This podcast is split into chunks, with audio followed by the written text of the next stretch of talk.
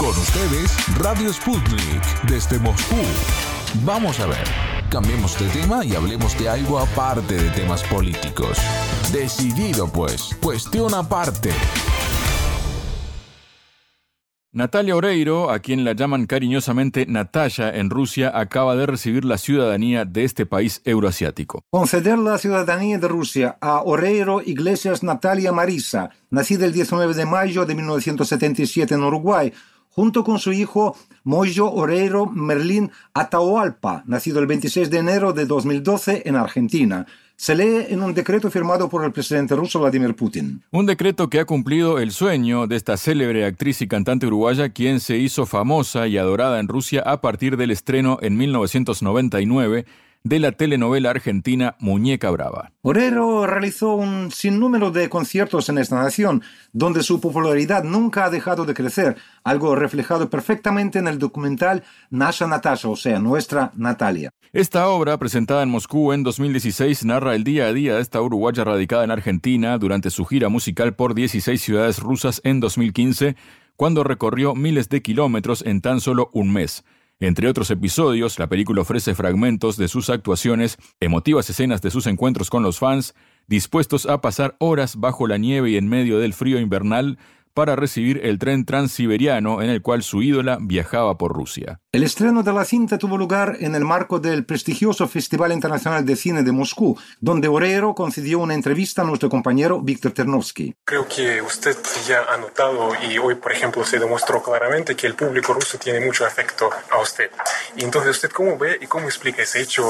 Porque yo entiendo que a usted le sorprende, ¿no? Me sorprende muchísimo. Desde muy chica viajo a Rusia. La primera vez fue en el año 2000 y no daba crédito que me quisieran y me conocieran tanto. Ese amor que yo pensaba que iba a ser una moda, que luego iba a descender y se iban a olvidar. Por el contrario, siguió creciendo, siguieron conociendo más de mis trabajos, más de mi música. He regresado en muchas oportunidades a dar conciertos. Ahora, a fin de año, vuelvo a cantar en diciembre a Moscú y a San Petersburgo y a otras ciudades. Y es algo que es inexplicable. Me sucede muchas veces cuando vuelvo a Argentina, pero es cierto que te quieren y te conocen en Rusia y me da cierto pudor decirles que sí y la cantidad de amor que me entregan cada vez que vengo. Para mí es algo que llevo en mi corazón. Es un país que me encanta, del cual me siento parte y ya lleva muchos años de este vínculo. Ojalá sea eterno.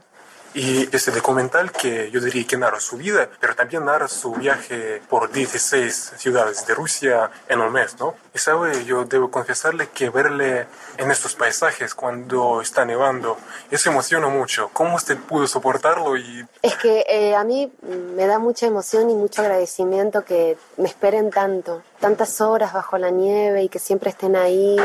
Para mí es muy importante y entonces yo cuando llego trato de estar un rato con ellos, de abrazar de darles besos, porque no puedo creer que estén allí, o sea, si lo soportan ellos, ¿cómo no lo voy a soportar yo? Y además viajo de tan lejos justamente para entregarles mi música, mi cariño, y, y es muy lindo porque el documental tiene un nombre puesto por ustedes, que es Nasha Natasha. Me, cuando me empezaron a decir así, me daba mucha ternura y mucha ilusión y lo adopté. Siento que también me adoptaron ellos, ustedes, y creo que en un punto soy un poco rusa también. Oreiro ha declarado repetidamente su apego a Rusia, apoyando al país a cada instante, en particular grabando la canción United by Love en tres idiomas, inglés, español y ruso, para el Mundial 2018 que se celebró en este inmenso país.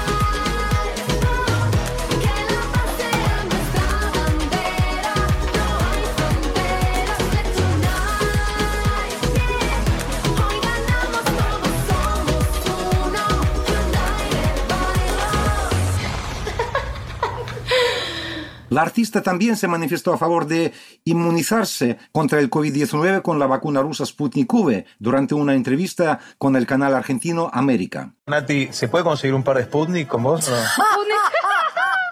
Lo puedo intentar. Sí.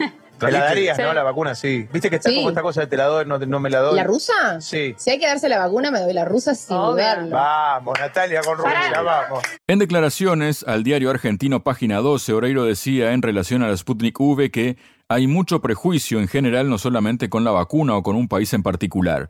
En este contexto insistía en que es tarea de todas las personas trabajar ese prejuicio interno que se tiene que andar a saber de dónde les viene, si es hereditario, si tiene cierta maldad. Manifestó que incluso en la cultura existen los estereotipos y habló sobre Hollywood, su forma de construir la imagen rusa y cómo esto repercute en la confianza que la gente tiene sobre el biológico ruso. Yo crecí viendo películas norteamericanas donde los rusos siempre eran los malos. Y eso está tan metido en nuestra cultura y no es real porque si estamos hablando de política, no hay buenos ni malos en ningún lado. Entonces, me parece que además de desconocer que los científicos rusos son de lo mejor que hay en el mundo, es desconocer la historia, aseveró. Hace unos meses, en ocasión del Día Nacional de Rusia, Oreiro publicó un mensaje en Twitter en el que lucía un Kakoshnik rojo, el tocado tradicional para felicitar a los rusos con ocasión de la fiesta.